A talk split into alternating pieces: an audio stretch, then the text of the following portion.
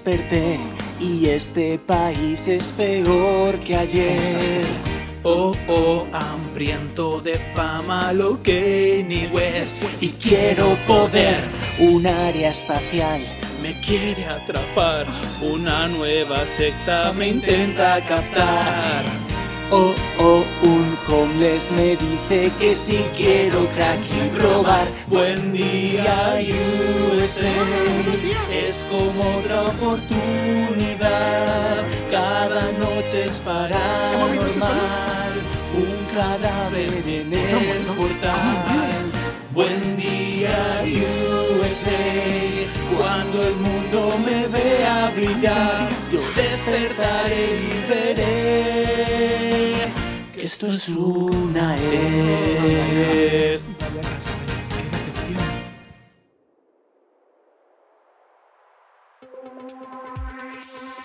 Bienvenidos al Lerele. Alerele o no, Víctima o verdugo. equipo de investigación o equipo de la mierda. Hoy en Alerele tenemos una invitada muy especial para hablar de las heces de Estados Unidos. Bienvenidos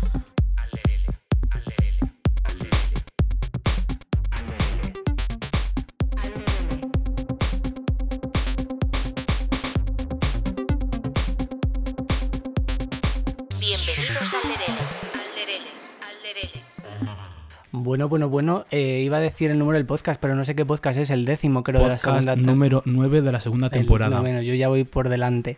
Y hoy eh, traemos un tema que llevamos mucho tiempo eh, dándole vueltas que queríamos hacer, pero teníamos que esperar a una invitada porque tenía que ser con ella sí o sí.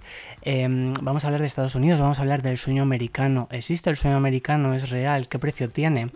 Y sobre todo las heces de Estados Unidos, que es lo que más me gusta a mí. Hombre, los, sí, los bajos fondos es lo que siempre nos más nos agrada de cualquier sitio.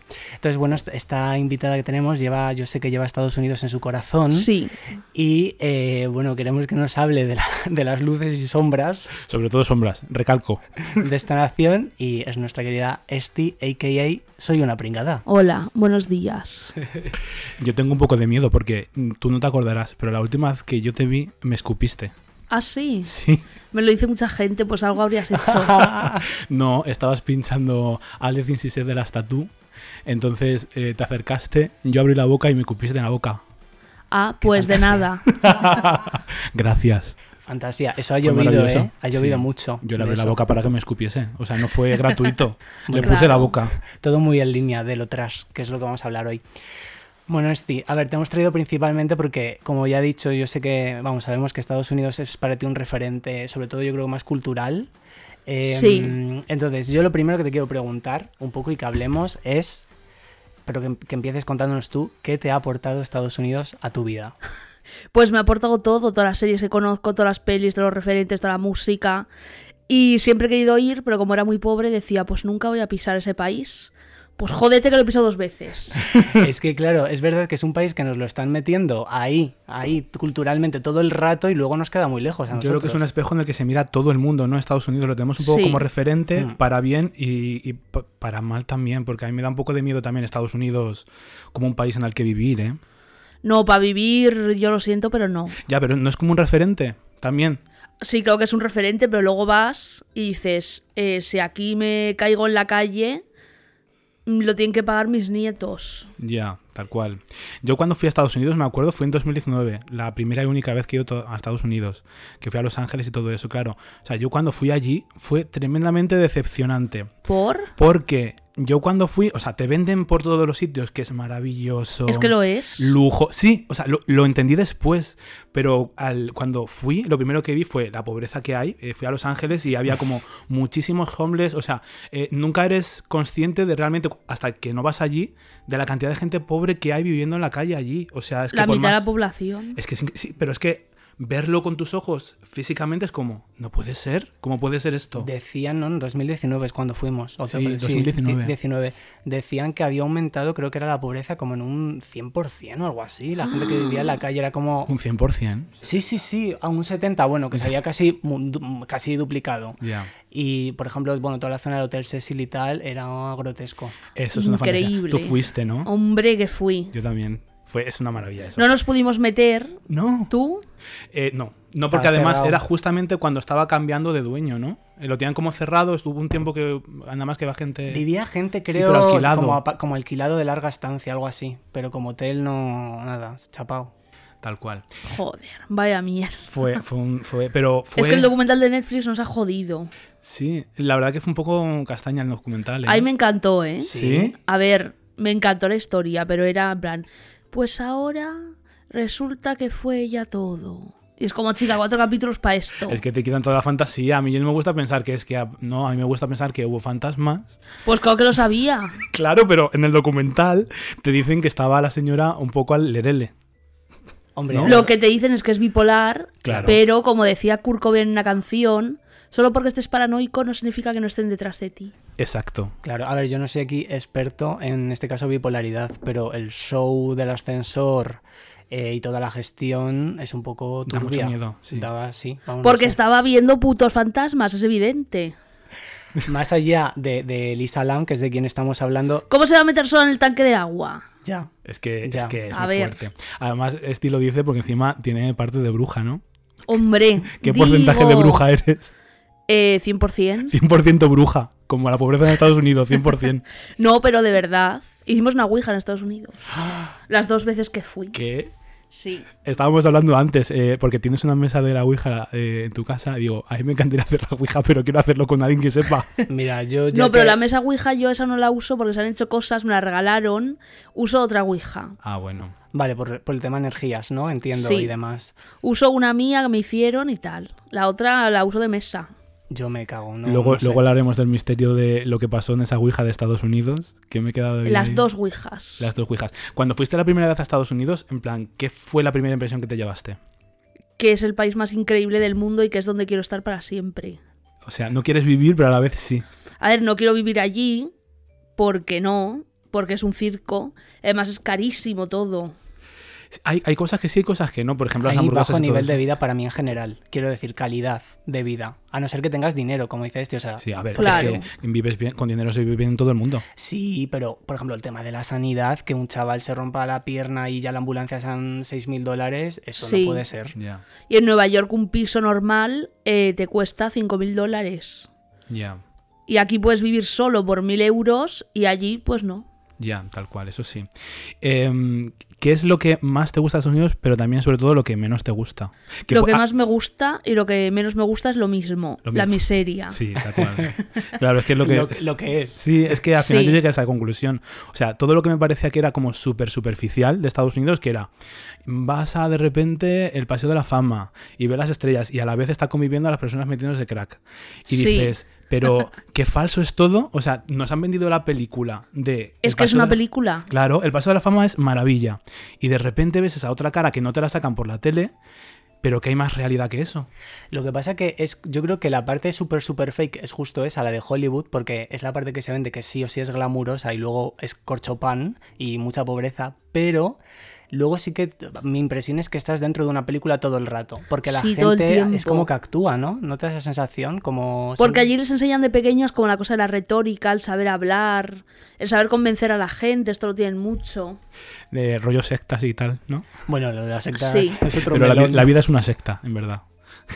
Pues yo siempre he pensado que si viviese en Estados Unidos, eh, bueno, o aquí, podría ser líder de una secta muy fácilmente.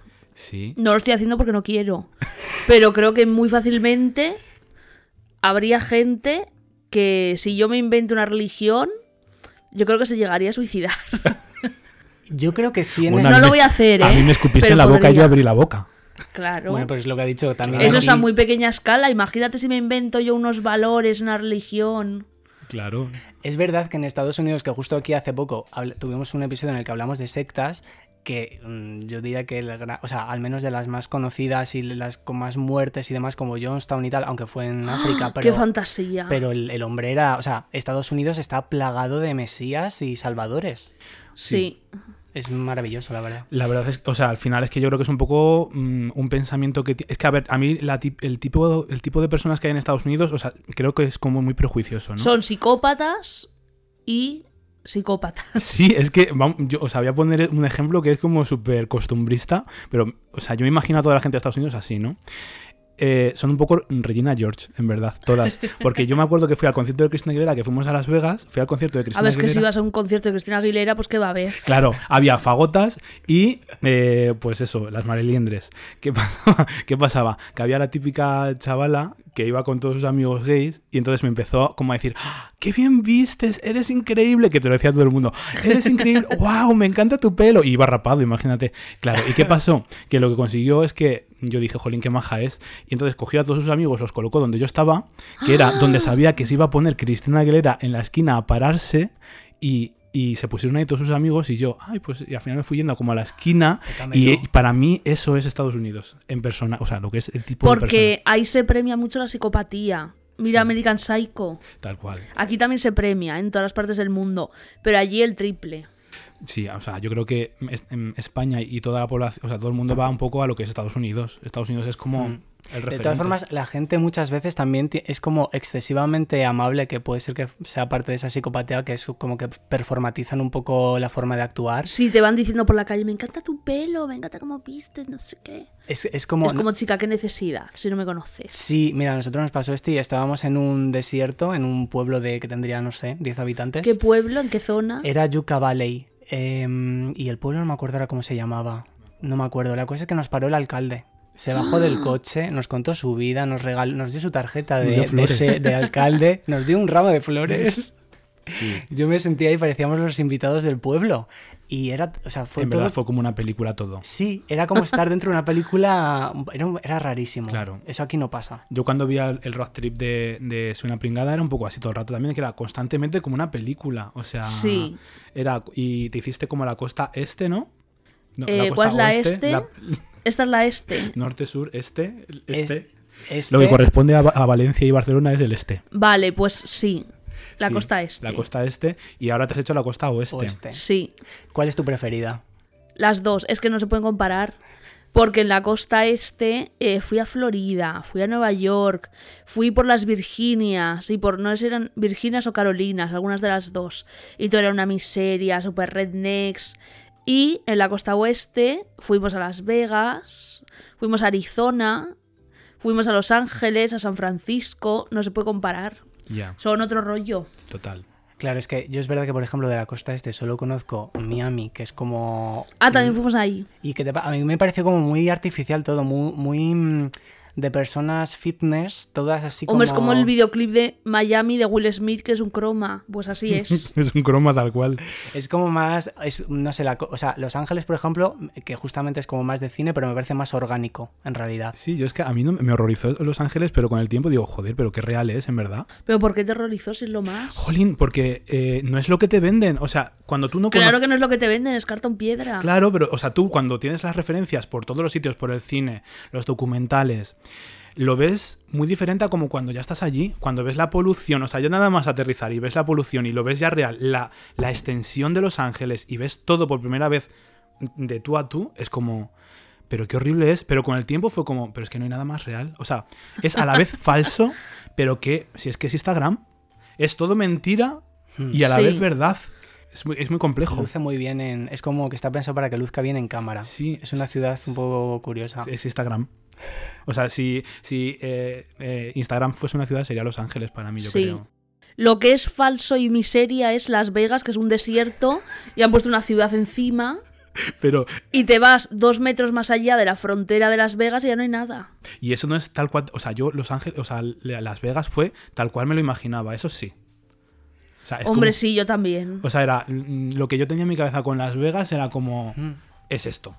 Yo, o sea, Las Vegas a mí me pasa que siento que, o sea, eh, me lo esperaba, pero siento como que tiene como dos caras. Tiene como la cara más, uh, fantasía, aunque entre el juego y eso, ¿vale? Que también te- ahí hay una parte turbia, pero luego hay una parte súper turbia, que es la de gente sin pasta, jugando en los casinos, que es que ves gente en plan que son homeless y están ahí Sí. monedita, monedita.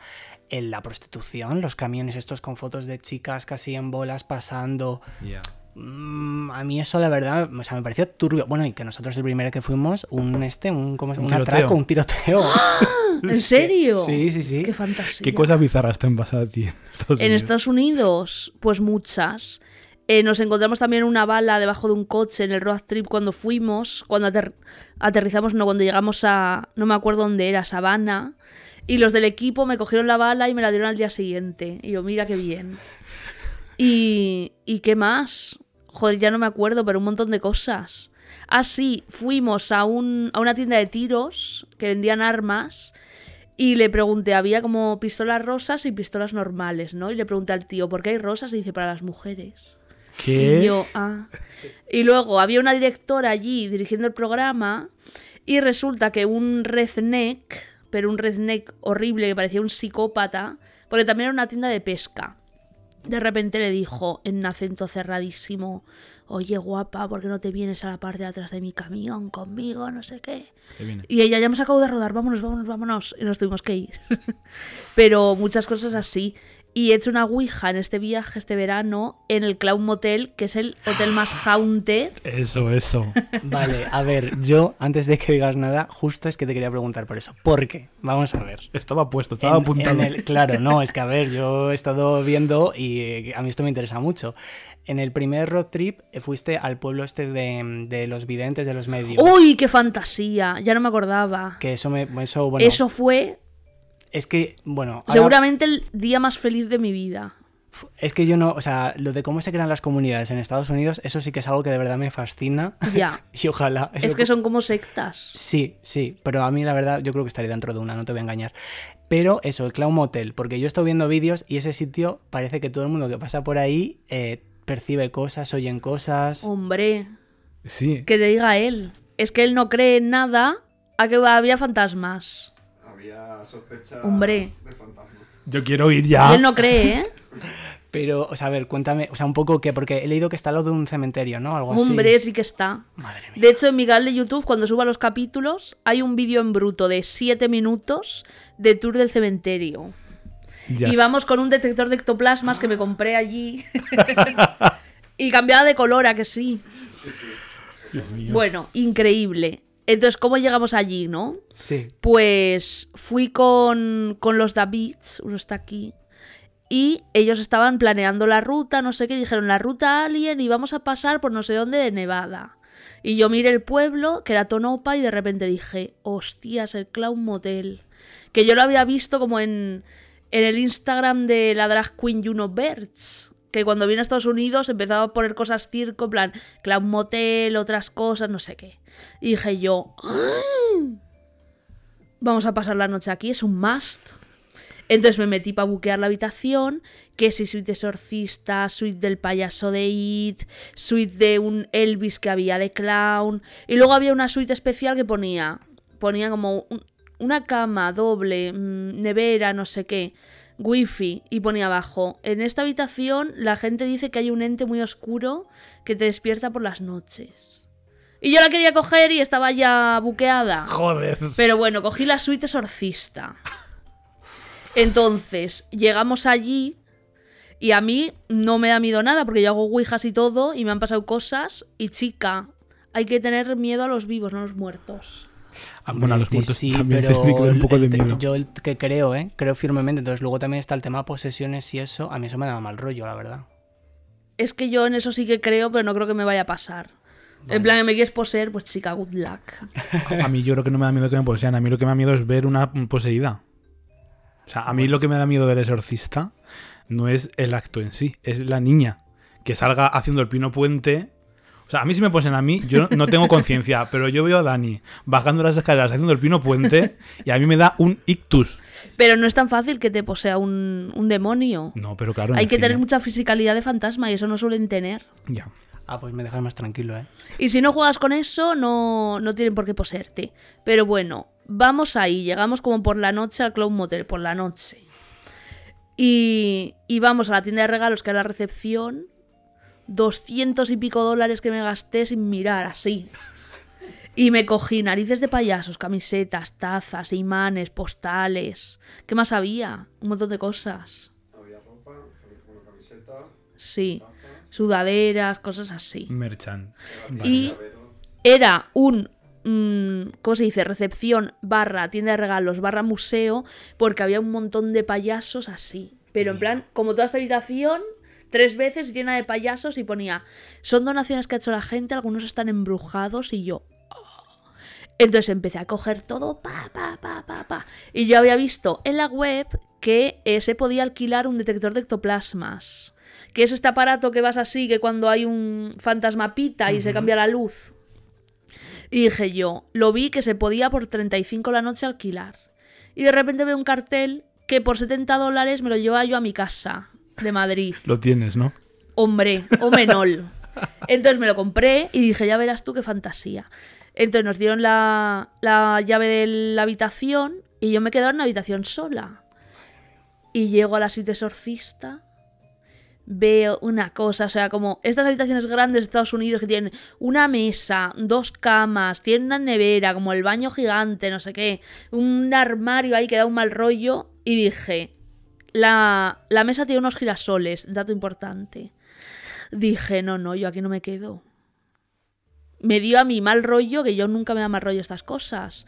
Pero dije, no, no, no, no. Sentí una energía así y dije. Y dije, no me quedo aquí. No me quedo, no me quedo. De esto que sabes que alguien te está mirando sin que haya nadie. Sí, o sea, sentías la energía total como Sí. que está el ambiente como... a- a- Estaba caldeado. Madre mía. Y eso lo sintió ella, que estuvo en el pueblo de los espiritistas. Imagínate si vamos nosotros que no hemos pisado un sitio de espiritistas No, nunca. Imagínate nosotros que fuimos a un motel que no es que estuviera... O sea, no, no estaba encantado, pero está infectado de cucarachas, eso sí. Eso es peor. Y quiero decir, y yo ya sentí miedo. Ya. En este yo ya... Es que, no, es que yo no podría. A ver, era muy turbio aquel hostal, ¿eh? Lo Pero buscamos a conciencia. Eran solo cucarachas, sí. Era el, el motel con las tarifas más bajas. Sí. O sea, las puntuaciones más bajas. ¿Dónde Esa era? era su publicidad. En el Yucca Valley En era. Yucca Valley. Era motel... Oye, pues quiero ir. Sands, creo que era. Sí, algo así. Sí, Sands Sands Motel. Motel. Sí. Pues resulta que después de la, la habitación no nos fuimos a dormir, fuimos a cenar y yo había escuchado berridos en el Tonopa Liquor, que era el bar del pueblo. Entonces ahí que nos metimos. Y bueno, un karaoke, una cantando Sallow de Lady Gaga, un tío rapeando, luego una vieja que cantaba también. Bueno, un circo. Y ahí se me acercó Michaela, que era la que cantaba Sallow de Lady Gaga. Me dice en un inglés cerradísimo: ¿Te pareces a mi amiga? No sé qué. Y yo, ¿qué?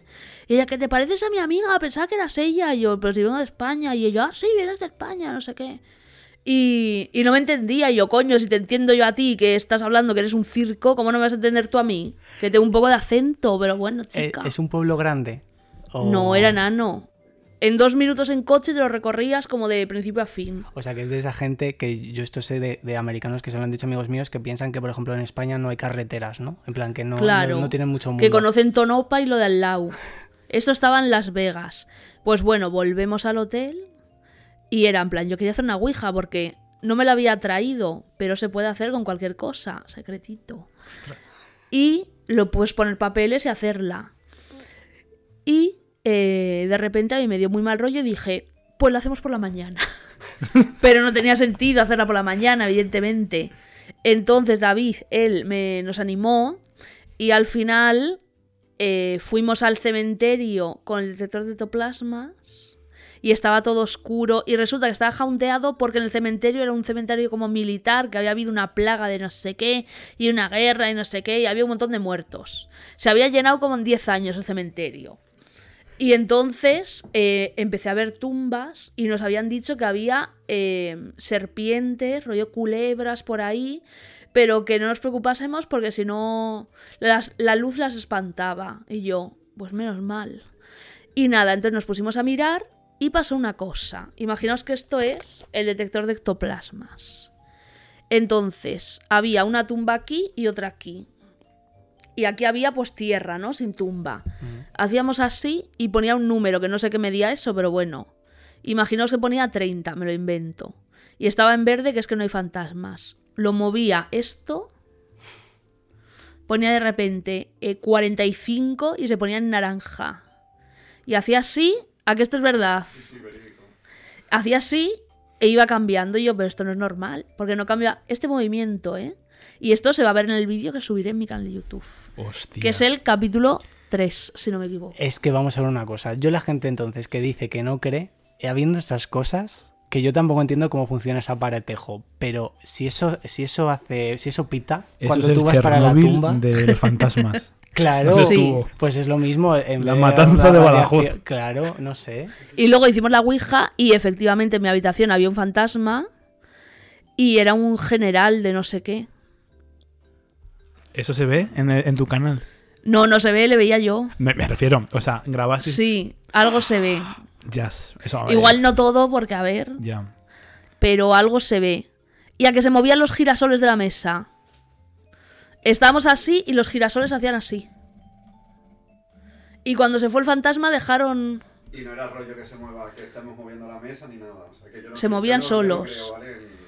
Yo quiero hacer eso, Dani. ¿Cuándo, va- ¿cuándo lo hacemos? Es que yo si hago eso, como creo fervientemente, Yo quiero es hacerlo con probable este. que no vuelva a, a cerrar ¿Qué los sabe? ojos nunca más. No, pero en la Ouija hay que saber porque si no te pueden entrar... ¿Nos das un masterclass? Sí, sí. Lo hicimos como con papeles y tal, pero vamos, que es lo mismo. Y que yo le vi y le llevé hacia la luz. Y ya no me dio mal rollo dormir ahí. Mm, yo la verdad es que tengo como mi sensación que yo hago eso y me pasa como la de expediente Vallecas y chao pescado. Pues sí te pasaría porque hay que saber hacerla. Pues nada, Esti, o como no lo haga contigo, ya te digo, yo eso no lo toco es que yo soy una máster de las Ouijas, la gente no lo sabe, pero... Y en otro, en otro hotel de Las Vegas, que era como una copia, o sea, Las Vegas, la ciudad principal se llama Las Vegas, ¿no? Pues una copia de Las Vegas, que era, ¿cómo se llamaba? Little no sé qué. Little Las Vegas. El. Gold, el Hotel Gold no sé qué. Little Nugget. Eso. El Hotel Little Nugget o Gold Nugget o algo así se llamaba. Y ahí yo era como una noche pues que llegábamos pronto al hotel, un poco de descanso, ¿no? Bueno, yo descanso de qué si no conducía ni nada. Eh, me pasé todo el viaje tocándome los cojones. Y me pasó una cosa, estaba yo en la cama que estaba viendo un capítulo, ¿cómo se llama este? Ghost Adventures o algo así. Del Clown Motel, cuando ya había estado allí. ¿Ese no es el capítulo que hay como ese payaso grande que se mue- que mueve la mano? ¿O, ese es de otra... No sé si es en Cosas Adventures. Creo que sí es ese. Que hay en la recepción un payaso tipo mm, tamaño real Ah, sí, y sí. hace con la mano... ¡Pa! Que es Ronald McDonald. Mira, es que... Eso está en la recepción real y en los vídeos que voy a subir se ve. Porque hago un tour por ahí y tal. Entonces estaba en la cama, ya fuera de tono para el Club Motel. Y de repente en la cama, si esto es la cama, estoy yo tumbada encima y noto un ruido y la cama hace. Y yo primero dije, estos eran los de arriba, pero digo, ¿cómo se va a mover mi cama, no? Era como que alguien se estaba chocando con la rodilla contra la esquina de la cama y me pasó como cuatro veces y yo como.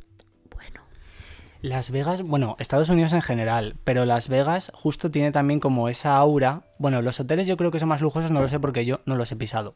Pero los que son más chip queen, que eso sí los he pisado, tienen un aura. Pero es que a mí de que ha que pasado ahí lo peor. Mira, la el- la- he estado estas navidades pasadas estuve y me quedé en el, ¿cómo se llama? El Circus. Circus. Ay, Circus. nosotros también. Cuando yo salí de allí, Pero ese es un pedazo hotel, ¿eh? Pero este cuando salí de allí me puse a mirar las noticias, ha habido como 38 asesinatos. Bueno, pero eso en Incendios todo. y todo. y un incendio y todo. Yo o sea, digo, llego a mirar esto el día del check-in y bueno, pues nada, chao, me voy. Pero a mí me gusta hospedarme en esos sitios, como con historia, también. ¿no? Pero es que tienen un aura los pasillos. En el Hotel Cecilio nos hubiésemos hospedado. Yo sí. Hombre, Sí, pero De hecho, lo miramos a ver. Es una que noche y por la fantasía despierto. yo me hubiese quedado, lo pasa que no se podía. Me acuerdo es que además, solamente ver la fachada, ver el cartel de lejos y ya es energía. Íbamos Que conduciendo y lo han el quitado car- el cartel. Ya, fatal. Lo han quitado. Y la lona esa. Era patrimonio, era patrimonio de la ciudad y el- los dueños nuevos lo han, lo han pintado de blanco. Sí, es verdad. Pero se sigue viendo por la parte de atrás. Y se ven los tanques de agua arriba, Hombre, es que de eso, la carretera. eso va a estar ahí ya. Épico. Sí, Nos dijeron, tened cuidado. sí. Pero eso será un señor contratado por el hotel, ¿no? No, Un señor con un carrito del, de, Pero- de- de eso. De carrito cuidado la no de los muertos. Seguro que pasa cada 10 minutos a decirle a alguien, tened cuidado. Que no, que era porque íbamos con las cámaras para hacernos un shooting. Íbamos con el coche alquilado y eso, ahí te pegan cuatro tiros que te lo quitan todo por nada. Entonces el señor nos estaba divirtiendo diciendo, eh, tened un poco de conciencia que no sabéis dónde estáis. Ya, Estúpidas. Pues nosotros intentamos entrar, casi sobornamos al de la puerta, ¿verdad? Porque era como unos apartamentos como para gente que no tenía casa, ¿no? Y le dijimos al tío a la puerta, y no, no podemos entrar, no sé qué. Y si alquilamos un apartamento por una noche, y él, no, no, no. Y dice, venga, llama aquí, llama aquí. Y estuvimos a esto de decirle, oye, te damos 100 dólares y nos dejas pasar. Pues seguro, ¿eh? A lo mejor. Ya. Pero, pero no. Y entonces intentamos entrar por detrás, que era un callejón de una tía que estaba fumando crack, y había un calvo que nos persiguió. Como que- que... de repente nos persiguió hasta allí, y yo digo, cuando me gire, voy a tener un cuchillo clavado en la espalda. Es que es la peor zona de Los Ángeles. Sí, es Skid Row. Sí. Que de hecho en ese hotel se quedó. Era Richard Ramírez, ¿no? Creo que era. Ay, sí, el. Night Stalker. Sí, sí. O sea, es que ahí se ha quedado lo mejor. Pero que él pasaba como, ¿cómo es el dicho este? Como Pedro por su casa. eh, Sí, Iba sí. ensangrentado entero, se metía, salía. De hecho, American Horror Story Hotel está ambientado, o sea, está inspirado en, en todos esos sucesos, ¿no? Qué increíble. Es increíble. Y luego, o sea, tiene la sensación de que las cosas son como súper cinematográficas, pero en verdad, o sea, son costumbristas cuando las estás viviendo. O sea, te pasa el señor diciendo ten cuidado y es como, claro, tiene lógica que me diga que tenga cuidado, pero, o sea, si lo grabasen, era, Pero- es como súper... no. o sea, es una Pero película. es la forma, porque no nos dijo en plan, eh, chaval, ten cuidado. Nos dijo, tened cuidado. sí, sí. Claro. Es Con el carrito y mirando así como para atrás, como una película. Es que... Es que eso aquí no pasa. Ya, bueno, Yo creo que ese señor está contratado por alguien o por el ayuntamiento por algo. Sí, Sí. puede ser. Fue terrible. O sea, qué miedo. Yo también, una de las cosas que, por ejemplo, que decías tú al principio de Los Ángeles que no te había gustado, es justo la de gente que hay en la calle, pero gente además que la verdad no está como muy fina. Y ver gente, yo me acuerdo, gente descalza, casi medio desnuda por la carretera, Sí, sí. unas cosas un poco... Y fumando crack Sí. y cosas así. Pero porque aquí eh, en España la gente que es homeless eh, tienen ciertos recursos que allí no los tienen. No hay Entonces nada. están como súper descuidados. Por ejemplo, el acceso a, a- a temas de- o medicación para salud mental y demás, aquí se les facilita y allí no. O sea, A ver, allí entiendo que si tú, por ejemplo, tienes una esquizofrenia y no te puedes pagar la medicación, Te jode. pues, jodes. pues ahí y toda ahí esa gente estás. como acaba, pues así. ¿Y cuánta gente hay que a lo mejor ha tenido un accidente laboral, se ha quedado sin pierna y como no han tenido para pagarse un seguro, están en la calle pidiendo con la pierna cortada? Pues Como la de Tiger King, que se perdió la mano, ¿no? Un brazo. Y como, es verdad, y, Y dijo cosas que pasan. Sí, y estaban todos ahí, tenía todos en Sí. el... Madre mía, es que te iba a preguntar, pues se me ha venido ahora a la cabeza de Los Ángeles, vi que estuviste en eh, Universal Studios. Estuve.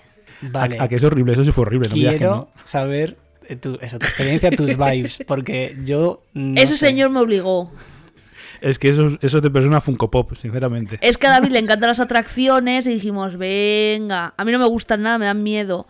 Entonces fuimos a Universal Studios, debo admitir que en Springfield de los Simpsons está Yo Living, Sí, ahí sí. el lugar más feliz que he pisado en mi vida, pero lo demás era rollo. ¿Que ahora quieres ir a la de Harry Potter? Venga, vamos a la de Harry Potter. ¿Te quieres montar? No, me quedo en el banco. Ay, que no hay banco, tengo que estar de pie porque están eh, 20 señores esperando en el banco así.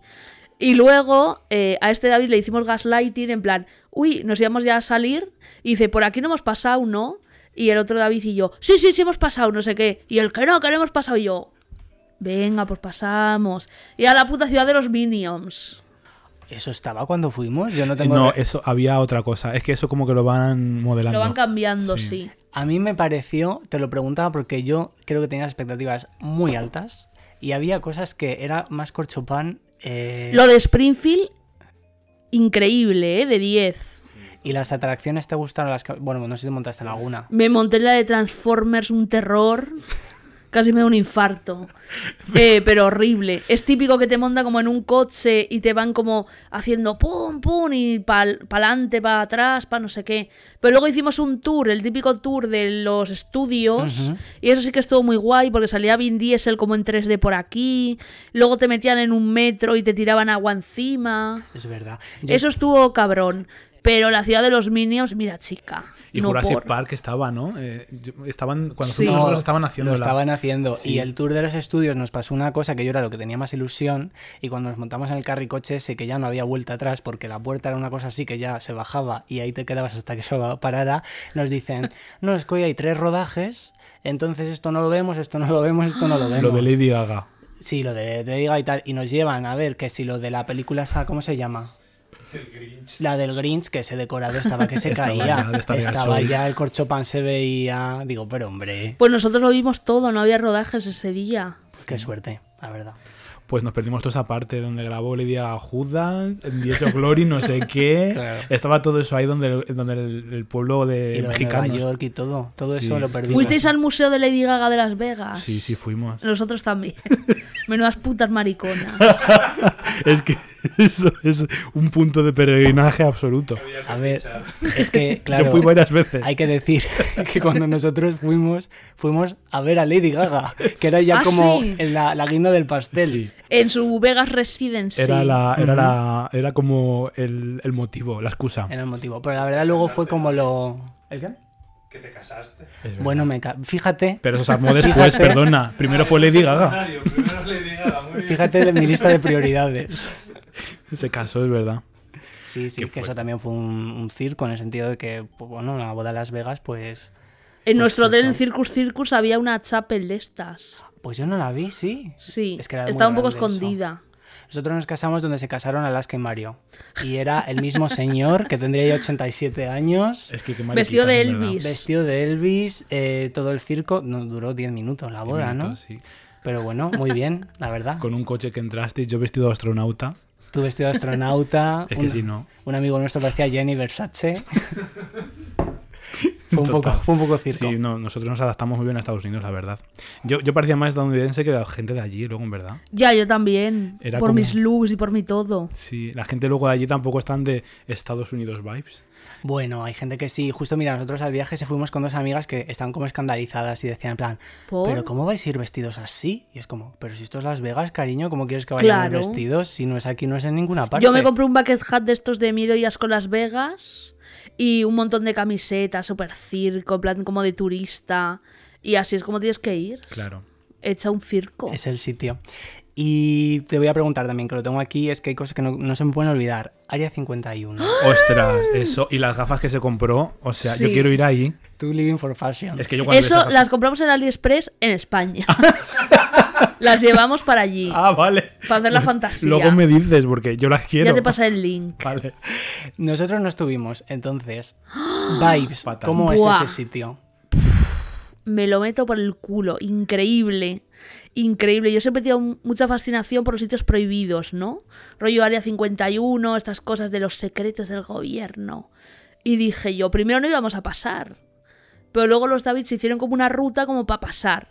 Y dije yo, es que tenemos que pasar. ¿Cuándo voy a volver yo al Área 51? Está en Arizona, ¿no? O por ahí. Sí, sí, sí. Sí. Pues nada, fuimos de camino. En plan así, porque íbamos a hacer la ruta Alien, que hay un pueblo al lado que vive. Nada, es un pueblo que es eh, dos casas. Dos casas, una hecha restaurante y otra. No sé qué era, es que había una. Era como un edificio. Yo creo que no era ni un pueblo, que era. No, eran como tres ranchos o cuatro ranchos, Sí. así con alguna casa. Y Y ya. uno de ellos era como restaurante, museo. Sí, y nada, cuatro ranchos eran. Es que no había más, no era ni un pueblo. Estaba la carretera y al lado esto. Entonces empezamos ahí, pum, pum, pum, pum, pum, pum, pum, pum, con el coche y de repente el GPS se queda en gris. Pero se fue la cobertura, a lo mejor. Habrá Eh, inhibidores. ¿Qué? Capa. Sí. Inhibidores, ¿no? Claro, capaz- Claro, te lo No, tapan. o sea, lo que se cae, deja de, de verse mapa. Tú sigues avanzando y sigues la señal de tu de Sí. vas, Ah, sí. no ves el mapa. Claro, te lo tapan para que digan, no, no. Pero para que la gente lo- diga, ay, me voy a perder, tiro para atrás. Pero tú desde el coche no ves nada, ¿no? Es desierto y ya. O sea, sabes que es todo recto porque te lo indican. O sea, te lo indican cuando lo miras en internet, supongo. Pero vas así, pero el mapa ya no existe. Es una cosa gris. Tú ves el punto de cómo avanzas, pero es gris. No ves si hay para allá, para allá o no sé qué. Pero al final llegas, hombre, que llegas. Y cuando vimos la puerta gigante, un montón de carteles de warning, no trespassing, no sé qué. Y está la regla esta de que al principio te dan un aviso. Eh, si pasas como la segunda puerta o algo así, te meten en la cárcel, en la tercera. Pero si pasas de que la, de que la traspasas, o sea, pero, Sí. pero está abierta, puedes entrar.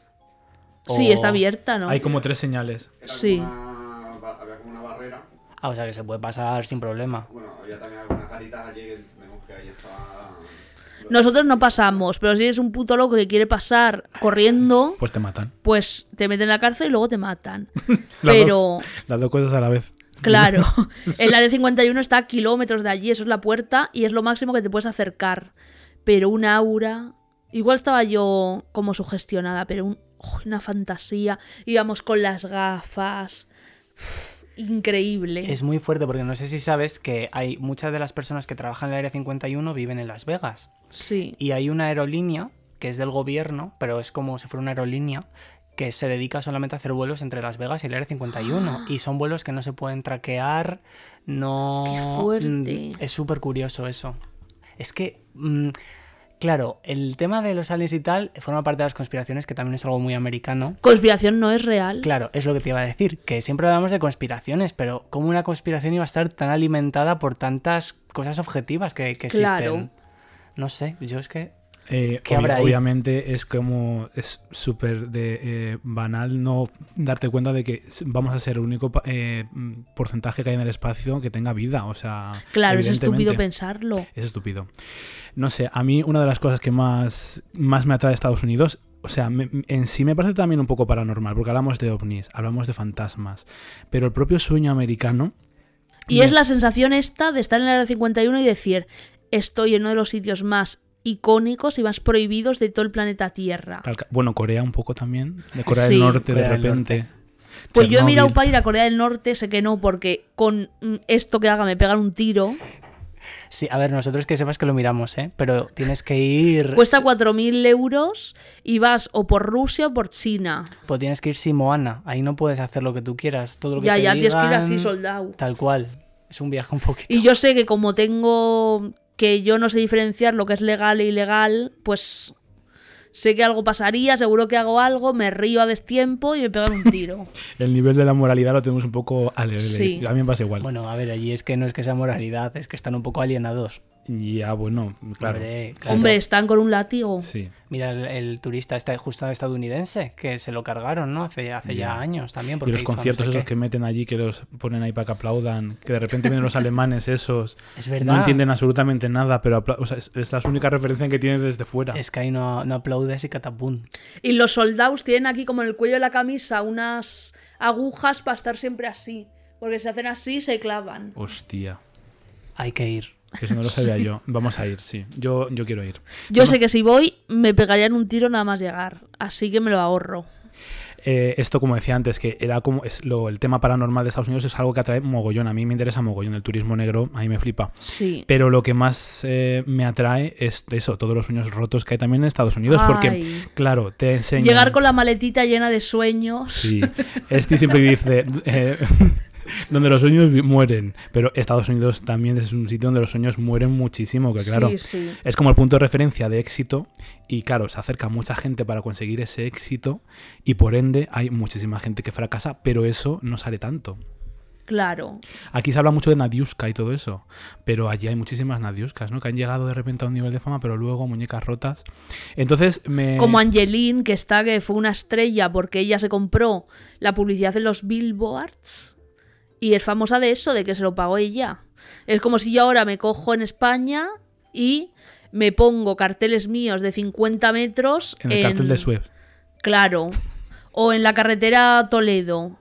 Y de eso me hago famosa y la tía va vendiendo sus camisetas en un Cadillac rosa. Sí, es sí. que es literal que si tienes dinero puedes conseguir mucho. A ver, Sí, es- sí. eso es como algo global, pero yo creo que en Estados Unidos es ya como el como es la, la cuna del capitalismo. Ahí luego quiero hablar yo de esas eh, conspiraciones, que bueno, conspiraciones, que en verdad es un poco real, de eh, pues todas esas líneas que hay, de esas eh, tratas que hay de niños que se los llevan a islas. ¡Uy! Bueno, no sé si deberíamos de hablar de eso, porque la última vez que hablamos Eso de es eso el Pizzagate. El Pizzagate. nos quitaron el vídeo. Bueno, Sí. sí. no, ¿De de- YouTube? serio? Sí, de YouTube. El único vídeo que nos han quitado. A ver, sí que es verdad que nosotros estábamos ahí un poco al hablando. Hombre, al Lerele no dijimos lo que se sabía. Ya, bueno. Pues mira, yo en la mesa que me he comprado tengo un botón de pitido. Y cada vez que voy a decir algún circo, pongo el pitido y así me lo ahorro, que me quiten el vídeo. Claro, pero es que lo que nos pasa es el, el tema de la moralidad. O sea, nosotros no sabemos dónde poner el pitido. Hombre, o sea, hay cosas como muy evidentes. Yo he aprendido a las malas. El Pizzagate para mí, o sea, ya no es una cuestión de moralidad, es una cosa que, es, que ya está ahí. Se, se ha filtrado. Es Ya. una realidad. Quien no lo Claro que es una ver, realidad. Cheese pizza, C, P. ¿Qué será? Y todo eso no sale. todo eso nos alimenta precisamente de gente que va como a querer cumplir sueños y por tratar de escalar en Estados Unidos se arrima a ese tipo de, de personas, de personajes también. Yo tengo un fama. amigo que se vio el documental de Michael Jackson, el de Neverland, se llama así.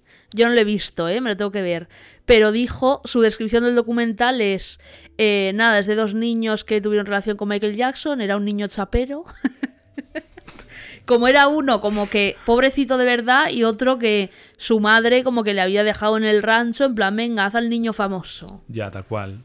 Pero es que... Es que Michael Jackson es eh, referente como del sueño americano, ¿no? Porque luego mira cómo ha acabado. Sí, Pero de todos y Marilyn, ¿qué? Sí, tal cual. Pero todos, porque mira, justamente Michael Jackson, eh, más allá de, de todas las transgresiones y todas las cosas que pasaron después, pero justamente su infancia es horrible, es, es- Sí. es esclavitud. Que de hecho, cuando estuvimos en Los Ángeles, no sé si te acuerdas, había un niño que tendría también 8 años, además tipo Michael Jackson de pequeño, y el padre al lado, y el niño no paraba de cantar en el paseo, y el padre en Sí, plan, canta otra vez, canta otra vez. Pues mira, voy a contar una cosa relacionada con Michael Jackson. Cuando estuve en el programa este de las tartas, en Bake Off, Ah, sí. Resulta que una noche, no voy a desvelar identidades, pero se me comunicó que cierta persona estuvo en una fiesta con Michael Jackson en Nueva York y que al final de la noche Michael Jackson como que se sentó en una mesa y empezó, no sé si a llorar, pero en plan, contando todo lo que le hacía a su padre, en plan, que dices, ¿cómo? Es que tú imagínate... eh, No. bueno, Podría Esta la ser. podemos descartar. podría ser. Pero imagínate, es que imagínate tener esa infancia, ¿no? Eh, Me lo imagino, me ha pasado. Claro, quiero decir que es que por eso porque me fastidia un montón cuando la gente es eh, ya de primeras como que la respuesta es no, no puede ser. ¿Cómo va a ser? Sí puede ser, o sea, ¿cómo? Claro, es que el punto Claro de que puede referencia, ser. cuando tienes contacto con todas estas realidades, como dice Esti, yo he vivido estas cosas, ¿cómo no me voy a creer que Michael Jackson no? O Claro. ¿Cómo no me voy a creer en OVNI si a lo mejor yo he vivido también estas cosas? ¿Cómo no voy a creer en estas cosas si para mí son muy reales? Es mi realidad. Pues mira, yo creo que el sueño americano lo tengo muy claro. Eh, bueno, es una cosa que te venden y que luego es mentira, ¿no? Y que acaba de las peores formas. ¿Y qué más sueño americano hay que mi gran referente en la vida? El shooting de Columbine. Lo digo con una sonrisa, pero está muy mal, ¿eh? Pero Que es también marca a Estados Unidos, porque además Sí. ahora mismo no sé si llevan como 100 tiroteos en lo que va de año es o que más. en Estados es que- Unidos es increíble porque tienen una perspectiva de que en Europa tenemos esto lleno de terroristas Ya. y allí solamente en school shooter, en tiroteos, sí. han muerto el triple que aquí de, de atentados terroristas. Pues para quien no lo sepa, eh, el school shooting de Columbine fueron Eric Harris y Dylan Klebold, que un día entraron al instituto y se liaron a tiros con todo el mundo. Creo que hubo como 13 víctimas. Y luego se suicidaron ellos. Se hicieron pum pum en la biblioteca. Pero digo yo, se culpó a Marilyn Manson, ¿no? Como, se, que- como se culpa siempre. No será el gobierno, no será que estéis creando psicópatas. Y no será que a Eric y Dylan también les hacían la puta vida imposible. Y yo no justifico lo que han hecho. Pero si hubiese tenido yo un arma de pequeña, te aseguro que. Sí, Jolín, es lo que yo mu- muchas veces digo, que es que digo, eh, están señalando continuamente, eso está como, es muy amoral también lo que voy a decir, pero es como están empujando continuamente a precisamente a personas a que infrinjan la ley, Sí. cuando es el propio sistema el que los está empujando a eso. O sea, una persona tiene que robar en un supermercado porque no tiene recursos, los Pero estás es que- empujando a tener que es más sobrevivir. fácil señalarte a ti si eres tú el que ha hecho el tiroteo o señalarse a ellos que entonces lo que tendrían que hacer es banear Claro. el uso de armas por el que ganan Y esto, millones claro, y millones. pues esto pasa lo mismo que con el tema de las viviendas. ¿A quién culpan? ¿Al Ocupa o a los bancos? Al Ocupa, que se mete y, y claro, porque es mucho más fácil eh, tirar contra el pobre. Pues resulta que hay otro school shooter que se llama TJ Lane. Este es como el 2012 o así. Que en el juicio. Esto es una fantasía. Se puede ver en YouTube. En el juicio, de repente, se abrió la camisa. Porque era muy claro como que iba a ir a la puta cárcel, ¿no? Y se abrió. Tenía una camiseta blanca que ponía Killer, que lo había escrito él. Y cuando le permitieron hablar, en plan como decir su defensa, como que su abogado le dijo, habla tú. ¿Sabéis qué dijo? Dice, ¿veis esta mano? Con la misma mano con la que he matado a vuestros hijos, a vuestros hijos me hago pajas todos los días pensando en su memoria. Hizo así y a la puta cárcel. Pero, qué fantasía. Es que, de todas formas, justamente ese es para mí el atractivo de Estados Unidos, que es como también el lugar en lo que puede pasar todo. Sí, tanto, total. lo, tanto lo bueno, aunque yo creo que muchas veces lo bueno que se vende no es tan bueno, pero sobre todo lo malo es todo. Es como que abarca todo el espectro de cosas que puedan pasar. Ah, y también fuimos a la antigua, que ya no existe, pero donde estuvo la casa de Anton LaVey, que es el padre del satanismo. Que eh, James Mansfield, la actriz esta que era como Marilyn Monroe, pero más cutre, resulta que se unió al satanismo y hacía un montón de rituales con Anton LaVey. Y la tía acabó que de repente un día estaba en el coche, tuvo un accidente y se decapitó ella y el chihuahua. Que de esto hay un documental que habla John Waters y dice, yo creo que a James Marfield es la muerte que ella hubiese querido y la que ha tenido. En plan, qué fantasía, ¿no? Está el Chihuahua. Es que me Es parece que- una fantasía. Sí. ¿Qué, qué culpa Cinematográfica. tendría el pobre Chihuahua, también te digo? Ya, pero jolín, qué épico, ¿no? O No, sea, si es que allí todo es así. Ya. Sí. Em, hablando de, de cultos, em, ¿qué tal la cienciología? Es que es Voy a épico. controlar mucho mis palabras, pero digamos que esto haré un vídeo en YouTube detallado. Decidimos entrar porque fuimos atraídos. Fuisteis captados. Yo no entraba ahí. No es verdad, los Davis como que no querían porque era nuestro último día en Los Ángeles. Y yo dije, que no vamos a entrar a la cienciología. Nosotros nos quedamos en la puerta. ¿No entraste? Nosotros fuimos a la sede grande, una que es azul, que es como el centro de operaciones, que es un edificio Azul todo. inmenso. Ah, esa no azul. fuimos. Ostras, pues sí Fuimos a la del Hall of Fame. El sí, el que está justo en el Paseo de la Fama. Sí. Ahí es donde captan. Pero será que dices, he visto fotos. Pues nada, eh, veo que no hicisteis las cuatro horas de test. Joder, cuatro- ya tienes que tener ganas. no, cuatro ¿eh? horas, ¿cuánto me quedé yo por ahí? O tres horas o así. Hora Imagínate, te imaginas que de repente digo, y no me acuerdo de nada. O sea, el Me test, dieron un vaso de agua y ya. No, El- no, me acuerdo de todo. el test que es lo de la dianética y todas estas movidas. Sí, era, primero nos, nos atrajeron con un test de personalidad. Y yo como soy Leo dije, no voy a querer yo hacer un test de cómo soy yo, pues claro. Y entramos y de repente era un test como de 100 preguntas. En plan, te daban un cuadernito con las preguntas y con la hoja de respuestas, tal.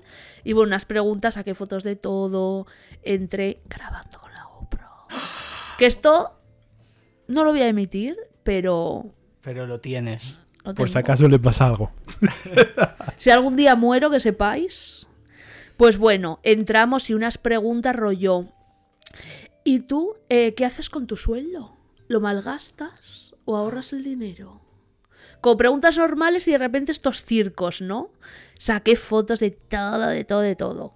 Y nos dijeron, no, cámaras aquí no, no sé qué. Nada más entrar nos pidieron que sí, de dónde sois, que sí, dirección, que sí, DNI, que sí, teléfono, que sí, mail, que sí, nombre y apellidos, no sé qué. Pues bueno, entramos ahí, nos hicieron los test y las preguntas eran de este rollo, en plan, ¿y cómo te llevas tú con la disciplina? ¿Aceptar- ¿Aceptas órdenes fácilmente?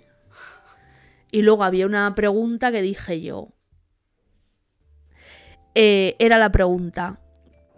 Si pongamos el caso de que un niño de 10 años no te obedece, ¿ves bien usar la violencia física para que lo haga? Y yo puse, sí. A ver qué sale. y cosas así, unas preguntas. Yo estaba completamente living. Te ponían un, ¿cómo se dice? Un cronómetro para ver cuánto tardabas. Y luego nos dijeron, es un test, no vais a tardar nada. Luego, no, tenéis que hacer el segundo test, el de inteligencia. Y yo dije, Las siete cámaras. dije, vamos a ver quién es más listo que quién. Y si respondo todo mal, ¿me vais a decir que soy muy lista para captarme? ¿Sí o no? Entonces, ¿Pero le preguntaste eso? Es una rubia no, útil. esto lo dije yo en mi cabeza. Ah, digo, digo, mira, yo ya estoy flipando. no, es una pero rubia útil como Aramis Fuster. Se la quieren desaparecer. nos, nos vinieron con el test de inteligencia y era como súper típico de sigue la secuencia de no sé qué. Que a ver, yo tampoco tuve que fingir mucho porque tampoco soy muy lista a nivel matemático y a nivel lógica y todo esto. Yo soy lista en otras cosas. Lista de calle. Y, contesté la mitad mal, como cosas muy obvias, las contesté mal y digo, a ver luego qué me ponéis en el cociente intelectual. Y luego nos dieron otro test que era como de aptitud o algo así, como el tercero ya. Y era un test rarísimo, como sigue las palabras y qué palabra pondrías en esta frase, no sé qué. Como todo un poco pa... Y también te decían, eh, en, el, en el primer test, ¿eres muy propenso a meterte en problemas? ¿Sueles obedecer? ¿Rompes la ley? Cosas así. Jolín, qué relativo ¿Y, todo, ¿no? y- y tú te fiarías de alguien que te dijera no? En plan, ¿eres conflictivo? No, no, no, para nada. Es como la gente que dice que es muy buena. Yo no sabría qué contestar. Es que es como la gente que dice que es muy buena. mm, Claro, yo no te me fías. fío. O sea, a mí es que lo que me pasaría es, eh, ¿crees en la violencia? En plan, pues depende. Hay veces que no, hay veces Eh, que sí, sí. por- Claro, pero tú puedes decir una persona que está un poco cuerda, pero tú imagínate toda la gente que entrará por ahí. ¿Crees, cre- ahorras el dinero? Pues, a ver, depende de cómo tenga la cabeza. Hay veces Pues eh, me hicieron el test y resulta que luego te daban los resultados y te podías quedar hablando con un asesor que te ponían de la cienciología. Entonces los Davids se fueron enseguida y yo me quedé aproximadamente dos horas con Corinne Lockhart, que tengo su tarjeta. Y claro, te metían ahí como en un cubículo y yo de que mis amigos habían ido no sabía nada. Me enteré después. Y yo no tenía internet porque teníamos un wifi, lo tenían ellos, no sé qué. Eh, si me conectaba a internet era una pasta. Vale. Entonces me empieza Corinne Lockhart. Tengo tu en inglés todo. Porque te decían en inglés o en castellano y yo. En inglés, así practico. Y, y me empezó, tenemos tus resultados, te los voy a explicar. Y te dan una hoja que la tengo en mi casa, que cuando haga el vídeo la enseñaré. Y ponía como tus puntos fuertes y tus puntos débiles. Todo eran puntos débiles en mi gráfica. Así. Sí, ponía en plan, criticas demasiado yo. Sí, por. en plan, no eres. Eh, como que no tienes iniciativa. El punto más débil era tienes depresión y yo. no te, o sea, no te dijeron nada que te sorprendiese de ti. Sí, que me dicen de repente, tienes un CI de 135. Yo, sí, lo he contestado todo mal. Como el de ahora A me ver, gusta. no dije eso. Es que tal cual. Pero pensé, de 135 te tendría que haber salido mm, con un cromosoma de más. Entonces me dijeron eso y me empezaron a explicar no sé qué y me empezó a decir, ¿y por qué tienes depresión? Y yo, pues porque la vida es una mierda, porque no veo sentido a nada, que ojalá me muera, ojalá me atropelle un coche, no sé qué. Y la tía, ¿pero por qué estás así? Y me dijo, bueno, hablamos ya muy extendidamente y me empezó ya como a dirigir, ¿no? Ya me iba dirigiendo por aquí, por allá, de repente me dejaba como que yo tuviese como la iniciativa de la conversación para que me fiase, luego volvía a ella tal y me dijo, ¿y qué pasa? Que ya te has dado por vencida, ¿no? Con tu vida. ¿No quieres cambiar? Nosotros te podemos ayudar. Y yo también, que no soy tonta, de repente le iba como que le seguía el rollo y de repente yo me despistaba y no le seguía. Luego le volvía a seguir el rollo. Era un tango entre las dos. Un tango de... No voy a decir la palabra, pero la palabra con S. Yo, es que la, o sea, la, la cienciología, no sé si hace unos años ya sacaron un documental, no sé si lo viste, no me acuerdo cómo se llamaba. Pues realmente es, es tan muy extrema que funciona a base de y demás. Te van a denunciar. Eso tienes que poner un pitido. No, en serio. Es que hubo un caso de un tío que les llamó y Vale. le denunció y ganaron. Vale, voy a rebobinar. ¿Ves Sí. por qué nos borraron Ahí el- apunta el La minuto porque... cienciología es un club Sí. que... Es eh, una religión. es una religión en la que, bueno, pues tú tienes sesiones en las que cuentas un poco tu vida y tus cosas y luego ellos guardan esa información. Y te aconsejan. Pues para tener un historial, pues porque a lo mejor en un futuro tienen que echar mano. Uy, de él. pues no sabes lo que me dijeron. Eh, me siguieron preguntando y yo, claro, yo no tengo ningún secreto, yo lo cuento todo. En plan ella, ¿y cómo lidias con la depresión? Y yo, bueno, pues hay varias formas, no sé qué. En plan, ¿te drogas? Y yo, pues sí. Y me dijo, ¿qué drogas te gustan? Y yo, ¿qué drogas no me gustan? Ja, ja, ja. Como para despistar un poco también, ¿no? En plan, pues mira, ahora tal, ahora tal. Y ella, ¿no te gustaría tener un poco de control en tu vida? Y yo, pues el control es malo. Y me dice, no, todo el control es malo. Porque si tú te encuentras a un perrito en la carretera, ¿no le salvarías para que no le maten? Para que no le atropelle un coche. Y yo sí, dice, entonces le estás controlando y el control es bueno. Bueno, Long Story Short, ya contaré todo en un vídeo de YouTube especial, porque en los vídeos de Estados Unidos tampoco lo cuento, porque voy a hacer uno aparte. Entonces, eh, ya me dijo, ¿no? Ya como que éramos amiguísimas después de hablar dos horas, y me dice, bueno, si a ti te han hecho mucho daño en tu vida, ¿no? Porque le conté todo, en plan, me han violado, no sé qué, todo, todo, todo. Mi madre no me quiere. Y ella ya se había confiado porque ya se pensaba que esto no lo había contado yo públicamente a todo el país. ella se pensaba que estaba tocando ahí hueso. Y ya al final me dice, bueno, te han hecho mucho daño, pero tú, tú también habrás hecho daño, ¿no? Y dice, venga, cuéntame qué es lo peor que has hecho en tu vida. Jaja.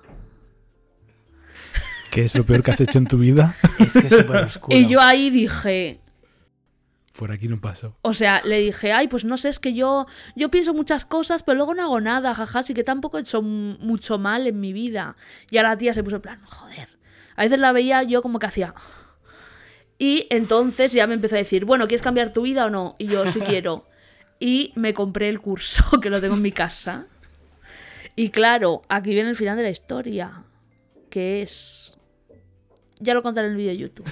Una cosa, y cuando te compras Si el quieres curso... luego lo cuento cuando cortemos, pero Vale. quiero dejar el cliffhanger. Vale, cuando te compras el curso, 60 dólares. ¿ya estás como afiliada? ¿O te compras el curso y, y ya? Nunca más, si no quieres. Lo diré en mi vídeo de YouTube. Bueno, se viene.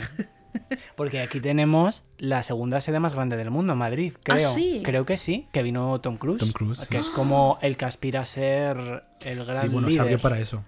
Pues ha ido ya. ¿Se ha ido ya? Sí, ya no está la Estoy cienciología. Y ahora Sí. entonces, ¿quién va a ser el sucesor cuando...? Pues no sé. Es que en teoría es imposible ser el sucesor. Yedet. Decían como que él, él quería, no que lo fuera a ser, pero... No, pero lo que hacen en la cienciología es que son cursos infinitos y cuando llegas como al nivel 10 te dicen, te hacen un examen, uy no, pues no estás preparado, estás en el 7. Nunca hay tope. Claro. La de las Spices, la Gary, yo creo que está un poco captada por esas cosas, ¿eh? No, ¿Por? ¿esa quién es? ¿La que viste de blanco? Viste todo el rato de blanco. Que eso es de la cábala. de la Que cábala. es otra religión. Pero tú no la ves en la gira como está completamente. Yo no sé cómo está, pero está fatal. Bueno, O sea, luces sin personalidad ninguna. O sea, yo la veo y digo, pero esta señora de la sombra de lo que fue.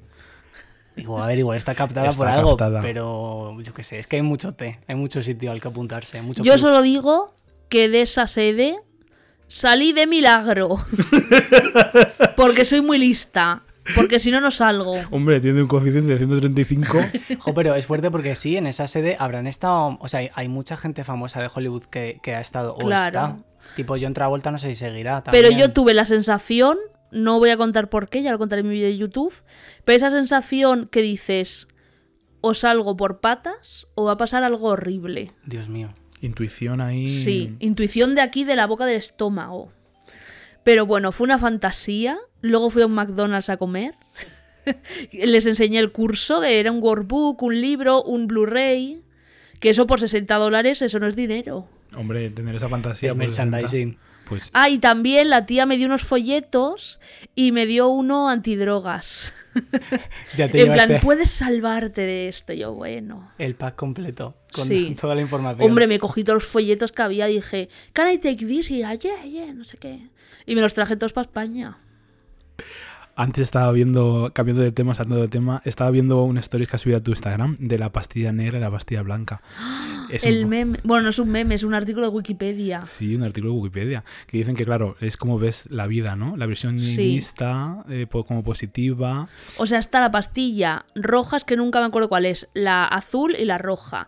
La azul es la de ver el mundo tal cual es, ¿no? Mm, Creo que Y sí. la roja es la de ver la Matrix. Creo Sí. que sí. Pues luego ponía en el artículo este que está la Black Pill, que es eh, engloba a las otras dos, que es como lo ves que todo es una mierda, que todo es una mentira, no sé qué. Y luego está la White Pill, que es aceptación y nihilismo positivo.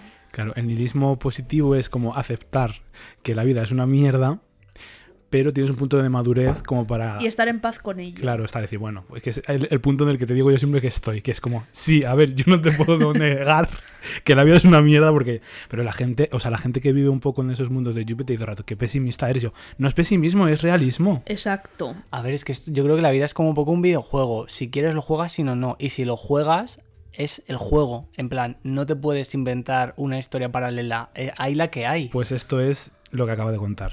Claro, pero no jugar el juego es matarte. Sí. sí, a ver, quiero decir. No es una salida es- fácil, tú como quien no, dice. por- para nada, pero lo que quiero decirte, tú estás vivo y, y estás aquí en este mundo con, con, pues, es que al final es con eh, el contexto que te haya tocado vivir y es ese contexto. ¿No? O sea, al final yo creo que uno como mucho tiene el poder de, de gestionar cambios en su círculo cercano, pero, Sí. pero esto no va a cambiar a nivel global. A mí lo que me salva es la curiosidad, sinceramente. Y a mí también. De a ver cómo, qué pasa. Yo siempre pienso puedo aguantar un poco más. Y la Un poco más. fantasía. Claro, pero la curiosidad por la fantasía, la curiosidad porque de repente pase otro Pizzagate, confirmen el caso Bar España, de Diana de repente, Gales. Diana de Gales, de Pues yo tengo un amigo que dice, en plan, pues yo cada vez, cuando era adolescente que me quería morir, decía, pues no, porque si yo no puedo escuchar el nuevo disco de Lady Gaga. claro. y Bueno, así seguí. Claro, cada uno con si, sacan, si sacan Joen, pues ya te pegas un tiro. Dices, no, para esto ya nada. ¿Para qué Pero quiero? sí, hay que tener curiosidad ante todo. Si no estás muerto. Sí, yo creo que sí. Es a mí es lo que me salva, desde luego, no lo sé. Sí. Y aceptación, yo creo que el punto de madurez es aceptación de que efectivamente la vida no es un el sueño americano, que es al final de lo que estamos hablando, ¿no? Que el sueño americano ni los americanos lo tienen. Es mentira. Nada. O sea, lo mejor que te han vendido es una mentira. Verónica Romeo se va a Estados Unidos a hacer las Américas y mírala. El otro día vi el monólogo de Sonia Monroy de Inocencia Interrumpida cuando le dice, ¿habéis visto la peli? Yo no. La que sale, el meme ese que sale gritando y llorando. No sé si es de eso, pero hay una escena en la que Angelina Jolie le dice, es de un manicomio la película. Le dice a otra chica como algo muy fuerte, ¿no? En plan que es un monólogo súper icónico del cine. Y sale Sonia Monroy en YouTube haciéndolo fatal y resulta que es como la cinta que usa para mandárselo como a todos los castings y todo. Y entonces, claro, ¿cómo vas a salir de la vecindad? A ver, es que como dice la canción, no dejes de soñar. A ver, yo creo que hay que tener como... Hay que tener autoconciencia. Que esto leía yo el otro día los diarios de Eric, el school shooter, y me sorprendió una cosa porque dices, ¿no? Que un school shooter pues va a estar loco, en plan a saber que eres ahí, cosas de un esquizofrénico. Y lo estaba leyendo y parecía mi diario y ponía, pues mira, los del instituto podrán tener belleza, poder, dinero, popularidad, pero nunca tendrán una cosa que Dylan y yo sí que tenemos, que es autoconciencia de nosotros mismos. Y esto es muy cierto. Sonia Monroy no la tiene, pues hace el ridículo. Ya, es que ahora que has dicho, habl- bueno, hablando del School Shooter y tal, por ejemplo, ahora que eh, salió la serie de Jeffrey Dahmer, ¿no? Y es como que de, Hoy ese tema me tiene. de repente, a mí hay una cosa, solo por, porque me parece que viene un poco a cuento, que me, que me cabrea mucho y es que al final la gente está como señalando que se está romantizando, que pitititi. Y es que también creo que socialmente es que cuando una persona eh, comete un asesinato y tal, directamente ya esa persona pasa a ser un monstruo y se le deshumaniza, cuando realmente es una persona humana. Quiero decir, Que nos dejen a nosotros con las facilidades que tienen Estados Unidos para las armas. bueno, sí, es que A ya- ver quién no es asesino. Claro, y sobre todo que, a ver, no que sea justificable, pero es una persona, entonces pues yo creo que ahí está la gracia un poco también del true crime y todo esto, ¿no? Que es como llegar a... a- ¿Por a- qué lo hicieron? Exacto, ver el background. Ya, pero es que hay veces que a mí me gusta también pensar que eh, el por qué hay muchas veces, o sea, lo que más miedo me da en la vida es que eh, das muchas veces de frente a frente con la maldad absoluta. Sí. No hay un porqué. Y hay, igual que hay veces que sí que hay como un background, yo creo, a mí de las historias que más me interesan son las que no hay ningún tipo de background y es la maldad más absoluta y no hay un porqué. ¿Tú De esto es- habla la peli esta de Funny Games. Eh, eh, Es, me encanta. Y es la maldad más absoluta. Pero tú crees que, por ejemplo, en el caso de Jeffrey Dahmer no hay un background? Sí, pero el background que puede tener Jeffrey Dahmer lo puedes tener tú. Sí, por supuesto. Y como dice Esti, al- como aquí a lo mejor no me ha sido tan fácil ir cargando a la gente, pues no lo he hecho. Pero, pero si A un- ver, las herramientas que utilizaba él no era una pistola. Era un serrucho de era, humanitas. Ya, pero ten en cuenta que en Estados Unidos, en los 70-80, había tantos asesinos en serie porque nadie se molestaba en vamos a hacer una investigación policial. Además, él mataba a negros gays que en esa época no le importaban a nadie porque estamos en una sociedad homófoba y racista. mm, Y encima era la época del VIH que faltaba alguien y no le echaban de menos. Pero ni entonces ni ahora tampoco. Ahora un poco menos, pero bueno. Ya. Tampoco hemos evolucionado tanto, ¿eh? No sé, a mí el tema Jeffrey Dahmer me tiende porque, claro, siempre salen los moralistas por Twitter y por todos los sitios. Mira, me tiene hasta los cojones. Es que, es que, ¿sabes lo que pasa? Que yo cuando veo a esas personas digo, venga, que sí, que ya está puesto el pin de buena persona. Soy, soy muy mala persona yo porque me quiero disfrazar de Jeffrey. Que no me quiero disfrazar de Jeffrey Dahmer, me quiero disfrazar de Evan Peters haciendo Jeffrey Dahmer de repente. Y hay muchas veces que creo que es muy, muy importante quitarle ese punto de, de- de miedo que le da. Es como lo que te decía, ¿no? Que cuando vas al parque de atracciones y te acojonan la niña exorcista, lo que hacen los típicos Funko Pops, la persona Funko Pops, es reírse de la niña exorcista para quitarle todo ese poder que tiene. Pues la Sí. gente está como deseando quitarle el poder que tiene Jeffrey Dahmer para no tener tanto miedo, ¿no? En, en todo eso. Y disfrazarse de él porque, ¿no? Bueno, yo creo que a la gente le gusta también dar muchos consejitos y Twitter Sí. está plagado de esa gente y ya no hay más. Mira, yo he visto unas barbaridades, en plan, que han prohibido los disfraces de Jeffrey Dahmer, que son unas gafas y ya está. Y luego, ¿por qué ponéis a un tío tan guapo haciendo Jeffrey Dahmer? ¿Porque estáis haciendo eh, que lo romanticemos? Pues no, chica. Jeffrey Dahmer tampoco era feo. Y si Van Peters hace muy bien el papel, y si la dirige Ryan Murphy, ¿a quién van a poner? Es que en A el- un moranco, pregunto.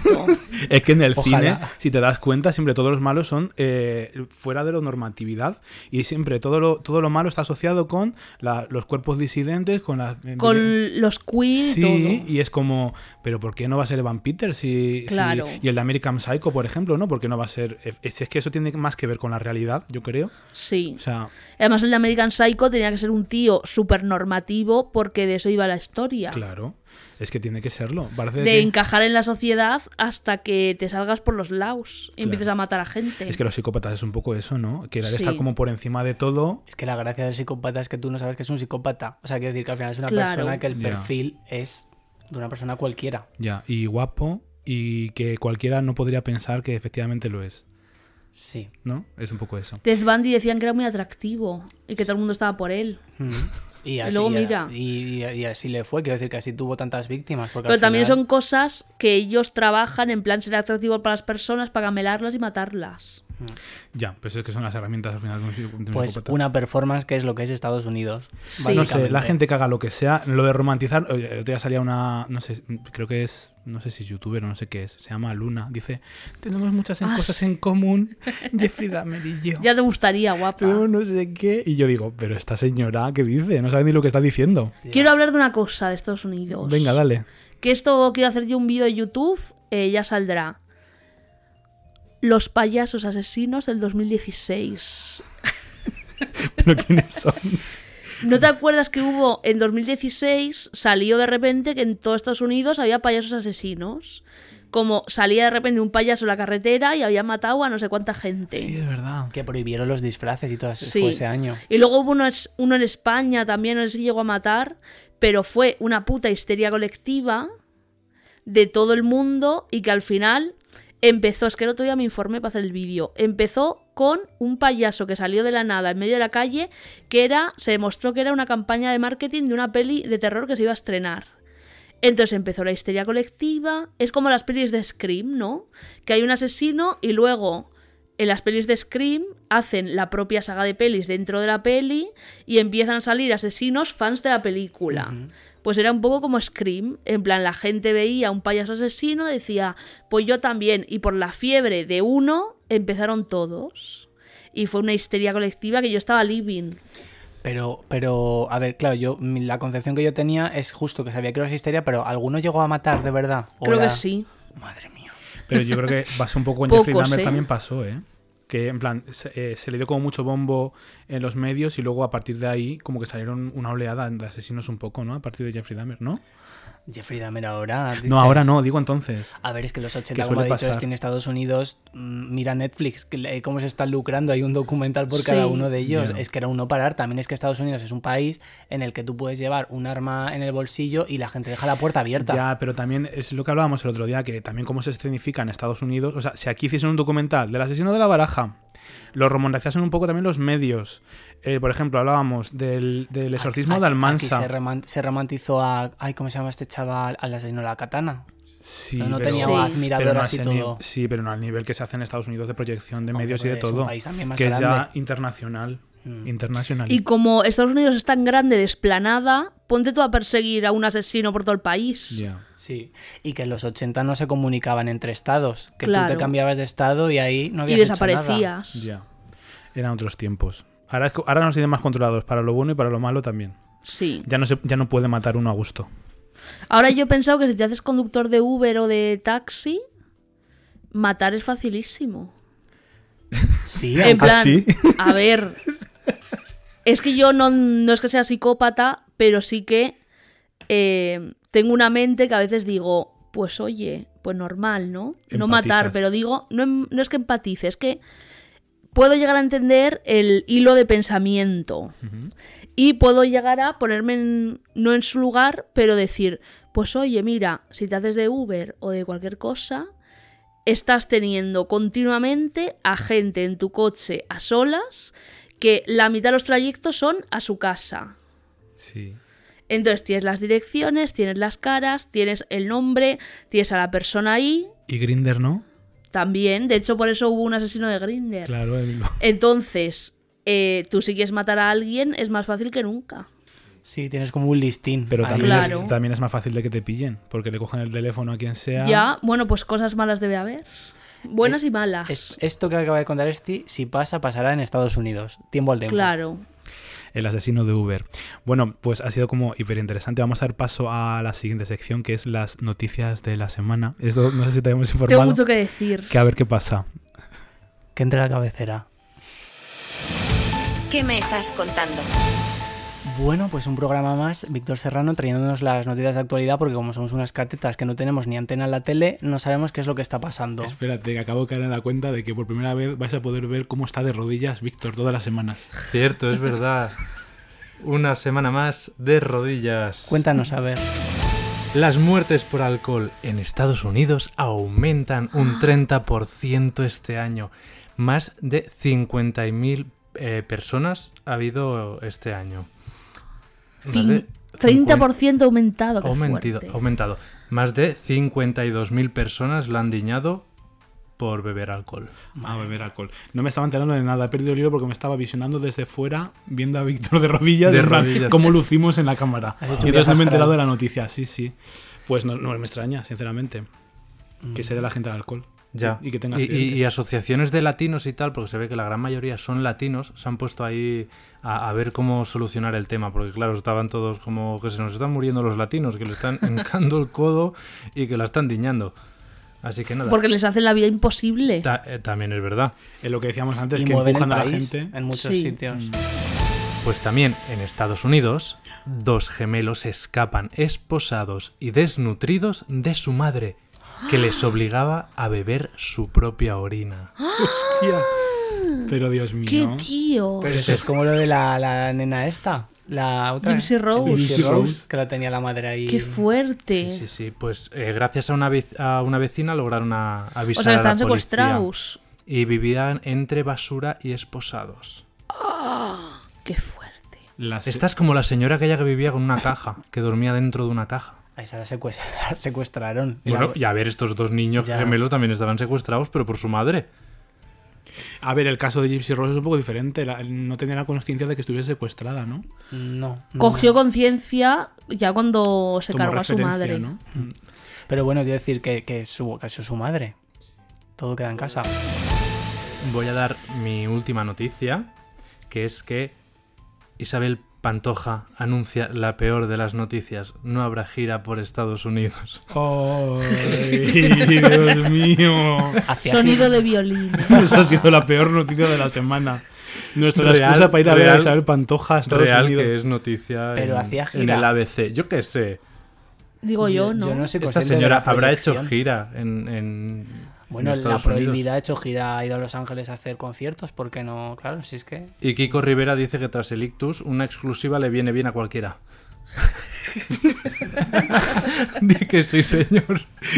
Eso ha dicho Kiko Rivera. Así que creo que, Esti, creo que tienes también una noticia de sí, actualidad que tengo una contarnos. noticia muy de Estados Unidos, que es que eh, Kanye West, no sé si os habéis enterado de todo el circo, Yo sí que he leído algo. vale, pues Kanye West se las venía buscando desde hace tiempo, pero ya la última es que puso un tuit de salgo a la calle y voy a matar a tres judíos.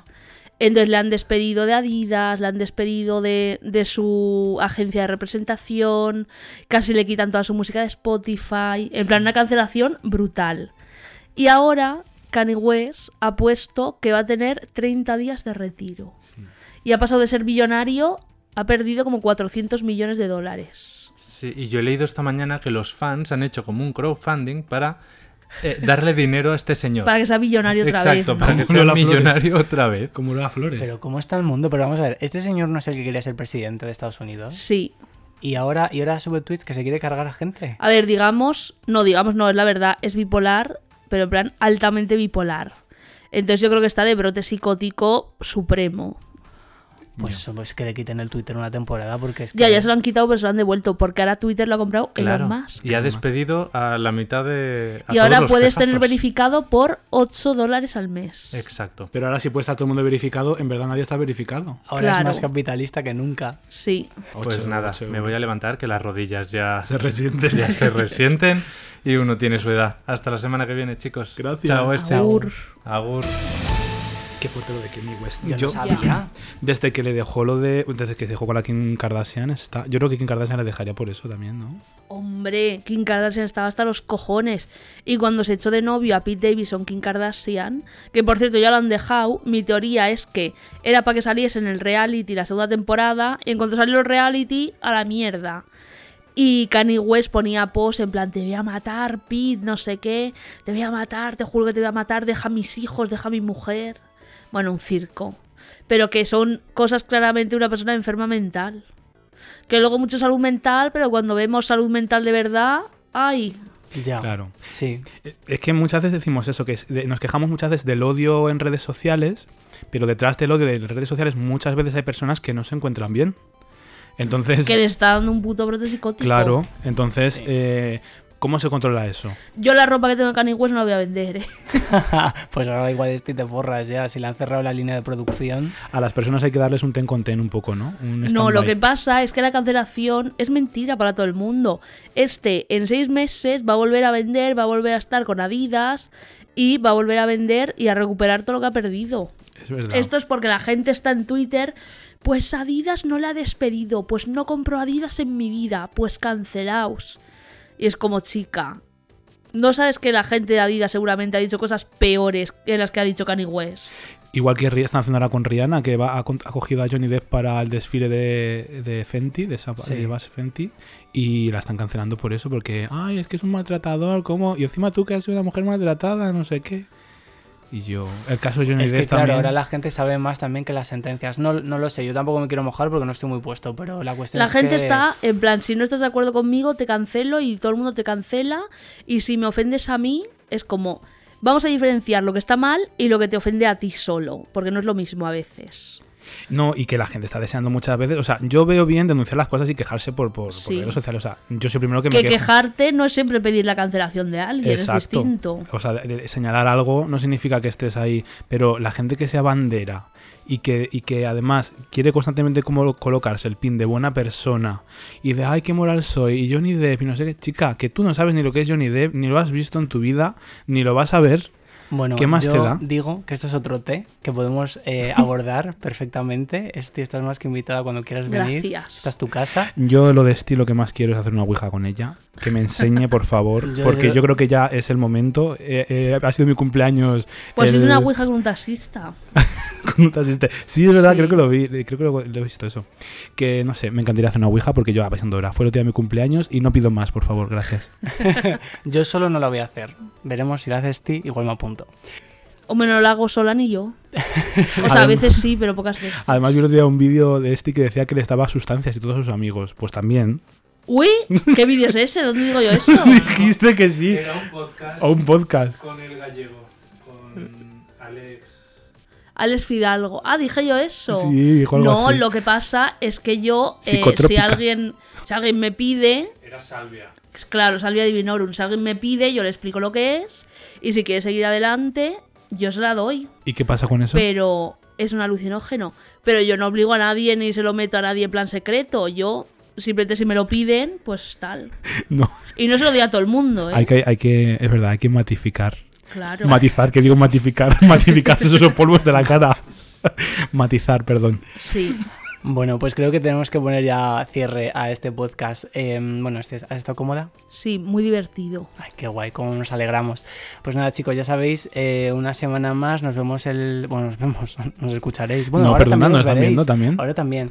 El próximo domingo. Y, y nada, ya sabéis, seguidnos en nuestro Instagram, al barra baja lerele. Eh, Twitter, la verdad es que como no, como no nos gusta. A mí la verdad que me sigan me da exactamente igual. Yo lo que quiero es que nos dé una reseña positiva y por encima de todo hacerme multimillonario. Bizums.